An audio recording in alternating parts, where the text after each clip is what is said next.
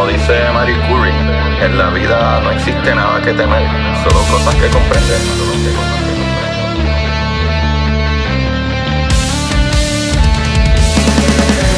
Recuerden correr y buscar la manera de aprender que más le divierta.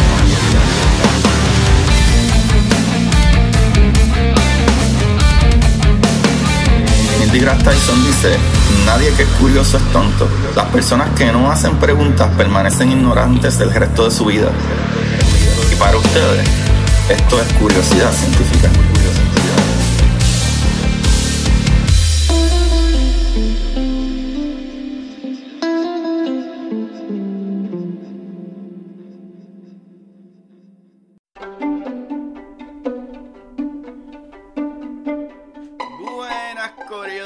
De Curiosidad Científica. Bienvenidos sean todos a otro episodio de Curiosidad con ustedes su host, el entusiasta de la ciencia, como lo dicen los fanáticos que me escuchan en Spotify.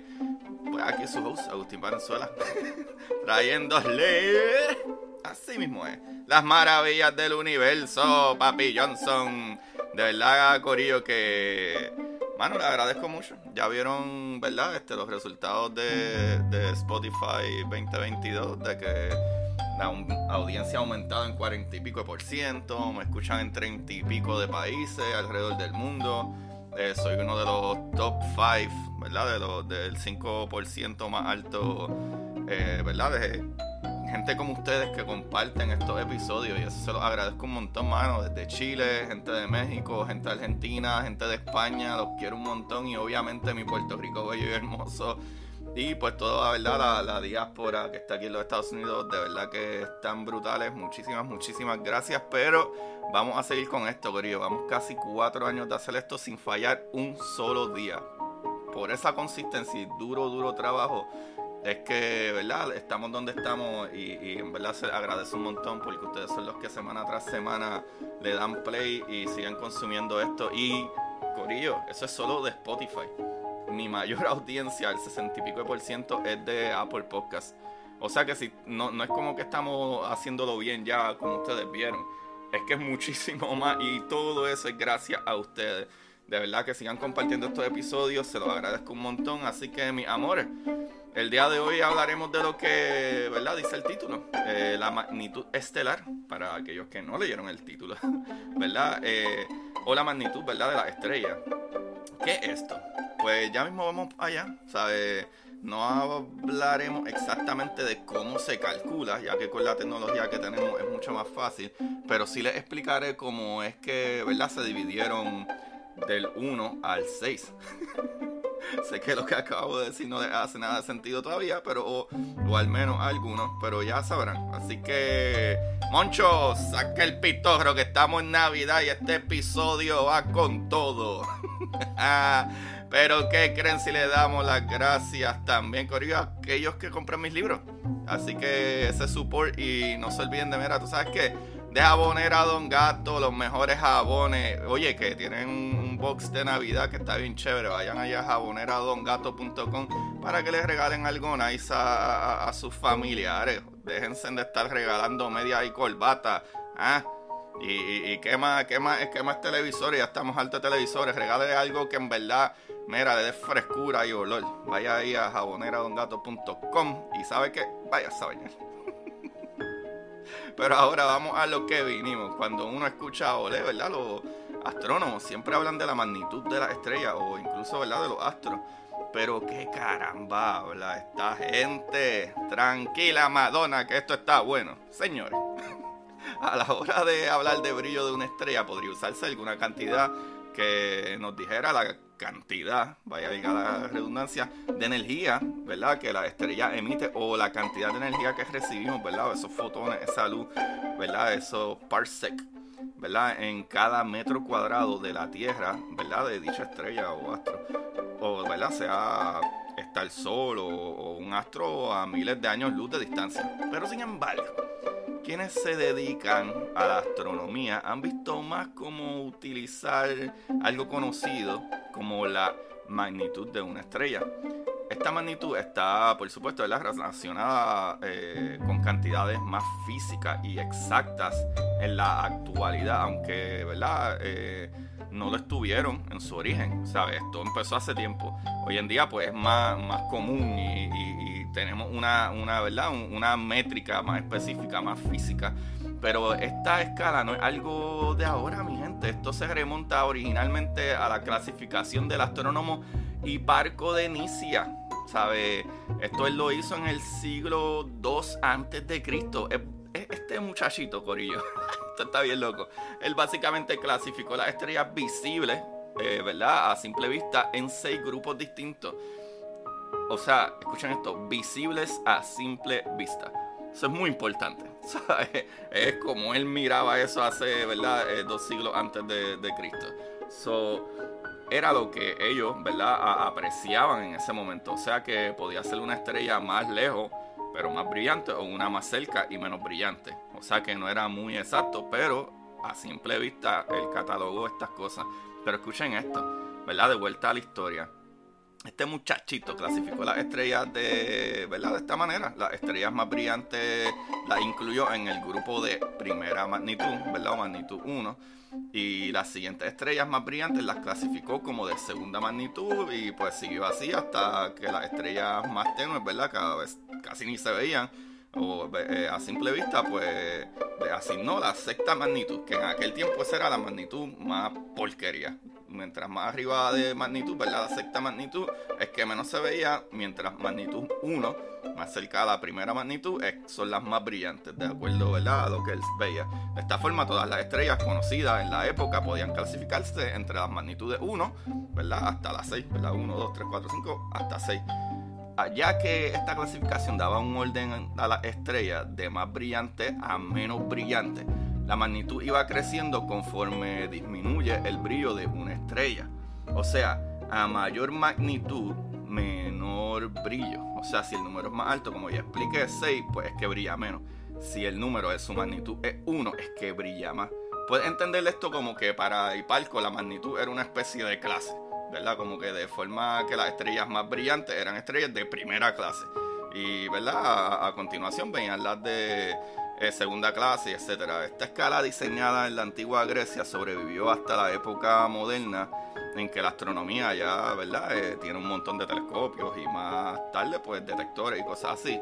Pero estos instrumentos permitieron a los astrónomos modernos incluir algunas propiedades de esta escala de magnitud. O sea que esto no se tiró a la basura. Esto se utiliza de cierta manera. So, por un lado, el rango que supone la diferencia entre una estrella de primera magnitud y otra de sexta magnitud equivale a un factor de 100 en brillo. Escuchen estos números, no voy a meterme demasiado a esos cálculos, pero sí se los quiero decir porque encuentro esto bastante interesante. imagínense en que el factor es 100. O sea, la estrella que magnitud 1, pues sería 100, ¿verdad? 100 veces más luminosa una estrella de magnitud 6. Y para ¿verdad? que entiendan lo que voy a explicar ahora, piénsenlo de esta manera, por lo menos a mí me funciona pensarlo de esta manera. Para Hipalco, él dividió la magnitud básicamente como 100 a la un quinto. So, si haces ese cálculo, ¿verdad? De 100 por raíz cuadrada 5, te va a dar a 2.512, que en verdad te da 2.5118, so, como último 8 pues se redondea, eso sería 2512 o 2.5 si lo quieres rondear así. Ahora, ¿verdad? Que lo entienden, este, ¿verdad? Lo tienen en mente lo del denominador 5, o sea que es 100 a la una quinta. Pues esto significa que un aumento de magnitud de 1 equivale aproximadamente a una disminución del brillo de una 2.5 veces. Esto es porque 2.5 elevado a la 5 da aproximadamente 100. Lo que esto significa en términos más prácticos es que la escala de, ¿verdad? La escala que a ojo, ¿verdad? De Hipalco parecía lineal, en verdad eh, era, ¿verdad? Era en verdad exponencial. O sea, de un ritmo de aumento o descenso, ¿verdad? Como lo quieran ver. Pero cuando hablamos ahora, ¿verdad? De los astrónomos modernos, es que hay ¿verdad? incontables estrellas más allá de la magnitud 6 de Hipalco. Más allá de lo que ¿verdad? los humanos es capaz de percibir, y eso lo sabemos, por eso tenemos telescopios de otros rangos de luz. O sea, estas estrellas y objetos astronómicos fueron descubiertos mientras mejoraban los telescopios ¿verdad? a lo largo de los siglos. Como que o sea, las lunas más grandes de Júpiter, por ejemplo, alcanzan magnitudes de entre 5 y 6, ¿verdad? En oposición, en el momento más próximo de su órbita, pero no fueron descubiertas hasta el año 1610, porque el brillo de Júpiter, ¿verdad? La opacaba. Pero Urano se sitúa en el límite de la visión humana con una magnitud aproximada, ¿verdad? Al 6, pero esto hizo que fuera observado desde la antigüedad, pero que no fuera identificado como planeta hasta finales del siglo XVIII. So, Neptuno, por lo contrario, tiene una magnitud situada entre 7 y 8. Ya ven cómo va cambiando de que hipógrafo eh, los tenía del 1 al 6, pero ya hay magnitudes que hay que añadir. O sea que en el caso de Neptuno, ¿verdad? A simple vista tendría una magnitud mucho, ¿verdad? Menos brillosa, sería 7 y 8, por lo que no fue observada hasta su descubrimiento a mediados del siglo XIX. O sea, de esta forma la escala de magnitud de Hiparco se extendió para incluir a los astros que no ¿verdad? eran suficientemente brillantes para ser visibles a simple vista. Pero está interesante que como quiera sigan utilizando este, ¿verdad? Este, esta manera de, ver las cosas, como la puso ¿verdad? Hiparco. Pero también, ¿verdad? aparte que ¿verdad? expandieron esos números, pero ¿verdad? para incluir aquellos todavía más brillantes que las estrellas del firmamento como Marte, Júpiter, Venus pero también la luna y el sol. O sea que no solo fue como que las menos brillantes, ¿verdad? Las más... ¿Cómo es? No, solo las menos brillantes, como que poner 7, 8, 9, whatever, eh, eh, de luminosidad, sino también las que ya en nivel 1, ¿verdad? Que eran brillantes, eh, un número 100 de brillosidad, pero hay cosas mucho más brillantes que están bien cerca, ¿verdad? Como Marte, Júpiter, Venus, ¿verdad? E incluso el Sol y la Luna. Esto está brutal. Como en muchos episodios he dicho, Corillo, el conocer mucho más y el progreso de la tecnología siempre nos llevan a tener más conocimiento. Esto está súper cool. Pero ahora, Corillo, ¿verdad? Partiendo de la base de que, ¿verdad? Un, cambio de 5 magnitudes equivale a una diferencia de 100 veces el brillo, Eh, puede extenderse a la escala fácilmente, ¿verdad? A magnitudes con decimales y a magnitudes para objetos mucho más brillantes. ¿verdad? Siguiendo esta escala de Sol, ¿verdad? Tendría una magnitud de negativo 26.8 y la luna llena, ¿verdad? Negativo 12.5. So, el siguiente objeto más brillante sería Venus, que puede llegar hasta una magnitud de negativo 4.4. Sea, la estrella más brillante, utilizando la versión precisa de la escala de Hipalco, sería Sirio, con una magnitud de negativo punto, eh, como el negativo 1.5. So, todas estas magnitudes, sin embargo, eh, no nos hablan del brillo intrínseco de cada uno de estos astros, sino de cuán brillantes se ven desde la Tierra. Y eso es bien importante. So, todas estas cantidades que hemos estado mencionando para la magnitud de diferentes objetos corresponden a lo que se conoce como magnitud aparente. Para hablar del brillo real de una estrella u astro utilizaríamos la magnitud absoluta. So, ¿verdad? Que por sus palabras es bastante obvio. La, que, lo que, la magnitud que aparenta tener a la magnitud que absoluta. Esto es lo que, que sería ¿verdad? la magnitud aparente de una estrella, eh, eh, planeta o objeto astronómico, si la midiéramos a 10 parsecs, ¿verdad? Algo más de 32 años luz de distancia. Por tanto, las estrellas situadas más lejos de esos 10 parsecs tendrán magnitudes absolutas, menores que sus magnitudes aparentes. Porque, ¿verdad? Si tú a 10 parsecs de la Tierra, supondría acercarla a nuestro planeta. Para cualquier objeto más cercano, como el Sol, los planetas o estrellas como Sirio, Alfa Centauri o Vega, su magnitud absoluta será menor que la aparente. So, razones, ¿verdad? Este, medio obvias, no están tan cerca, aunque sí son bastante brillantes. Pero el Sol, por ejemplo, tiene una magnitud absoluta de 4.85, por lo que si tuviéramos a 10 parsecs de él, apenas más brillante que las estrellas más tenues visibles a simple vista. El desarrollo del telescopio cada vez más potente y, ¿verdad? y sofisticados nos han permitido observar el universo en más detalle del que podríamos tan solo con nuestro ojo. Que eso es súper importante. Acuérdense que esto se creó mirando al cielo.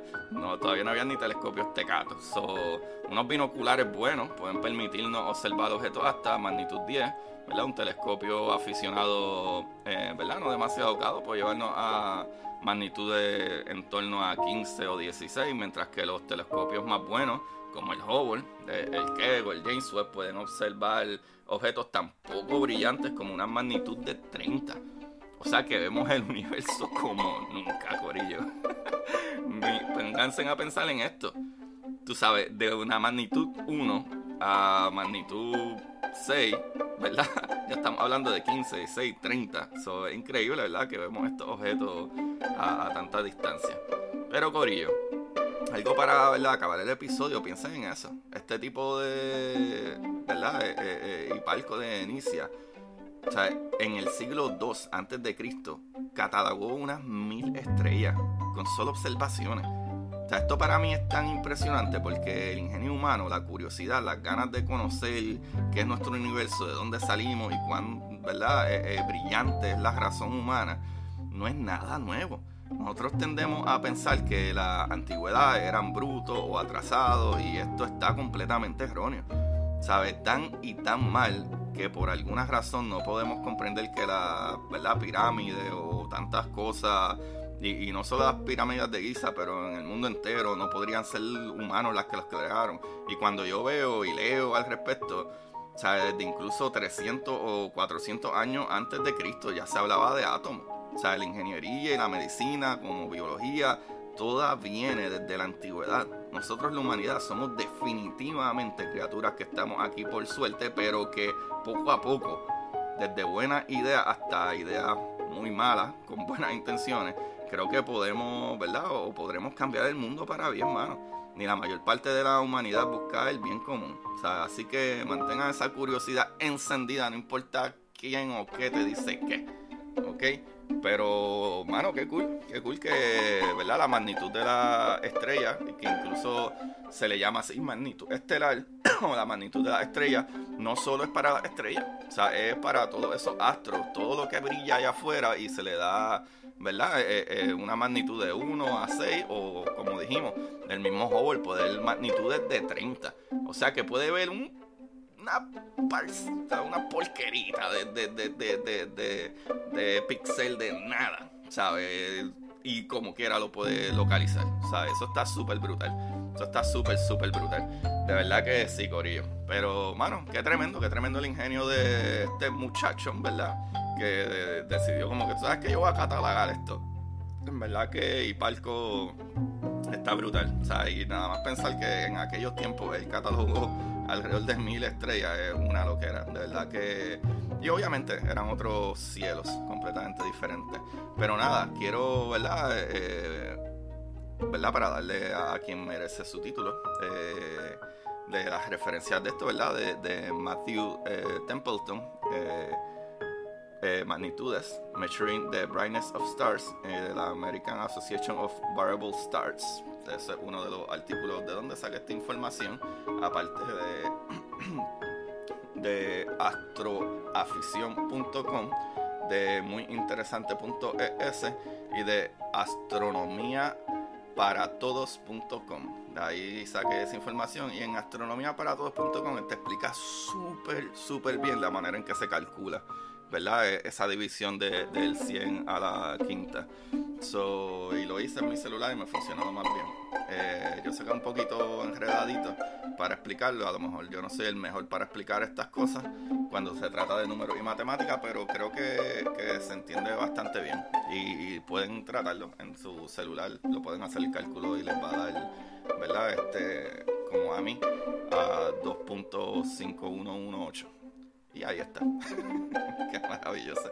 Pues ya saben, que no se olviden que, ¿verdad? Este, cuando es 1, magnitud 1, es que eran las más brillantes. Y hasta magnitudes, ¿verdad? Este, 6 o, más arriba a 30 es lo menos, menos, menos brillante. ¿Verdad? Menos luz que nos llega por, por, por pies cuadrados aquí a la Tierra o, o, metros cuadrados, como lo quieran ver, ¿verdad? Con nuestras observaciones que hoy en día pues tenemos, ya tú sabes, telescopio y muchas cosas, que vemos muchas cosas más. Incluso esa es otra cosa, como les dije, para que piensen, ¿verdad? Este, las mismas lunas de Júpiter pueden verse bastante brillosas, pero Júpiter brilla tanto que puedo opacar el brillo de esas lunas que antes no se veían, ¿verdad? Eh, eh, eh, cuando no teníamos estos equipos. Así que eso está súper cool, eso está súper cool. Y así es que, ¿verdad? Se mide, ¿verdad? O, así es que se piensa en la magnitud, ¿verdad? Cuánto brilla, cuán brillante es una estrella.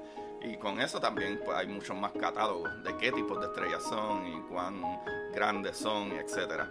Pero eso es tema para otro día. Así que Corillo, ahí lo tienen, hermano. Gracias, gracias, gracias. Y algo que les quiero agradecer un montón es sí van a Amazon ahora mismo y piden mis libros, mano. Agustín Valenzuela Alvarado. Tengo mi libro de ciencia ficción que está súper brutal. O eh, a los adultos les eh, encanta esto. No es para niños. Eh, se llama La Exploradora Titán, mi primer libro de ciencia ficción. Ahora está también mi primer, primer libro, que es el libro de curiosidad científica, que tiene el título de El universo en arroz con habichuela pero si escriben Curiosidad Científica, El Universo en Arroz con Habichuela o Agustín Valenzuela Alvarado, en el search van a aparecer mis tres libros. También, ¿verdad? Que fue mi último libro, que son de las historias del Patreon, que pueden ir a patreon.com slash Agustín Valenzuela. Mira, ahí tienes dos historias brutales de ciencia ficción, drama, este, acción, eh, eh, terror. Hay unas que están bien macabras.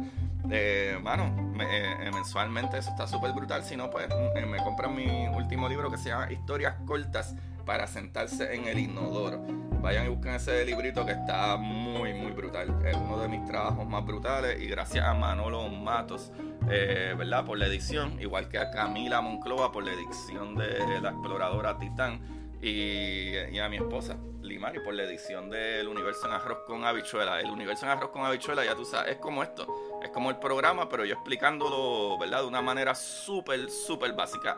Ese libro es para todas las edades. Si usted tiene un, hijo, sobrino, una, un niño chiquito, joven, whatever, que esté entusiasta de esto, vaya y compre ese librito de El universo en arroz con habichuela para que se introduzca a física básica. Esto es para todas las edades, para entender cómo funciona el universo en todas las edades. Está muy, muy brutal. Así que Corillo, ahí lo tienen y, como siempre también me pueden apoyar aquí abajo en la descripción y búsquenme como Curiosidad Científica Podcast en Instagram, Curiosidad Científica Podcast en Instagram y Curiosidad Científica en Twitter. Y mano, síganme y apóyenme y vayan al YouTube. Síganme en YouTube, aunque ni busquen YouTube y me escuchen. Denle en subscribe, por favor. Eso me ayuda un montón. Denle en subscribe y ya, por chaval. Y para que me ayuden en YouTube. Para empezar entonces a meter más videos ahí. Eh, nada, se cuidan. Como siempre, busquen la manera de aprender que más le divierta. Chequeamos. Bye, bye.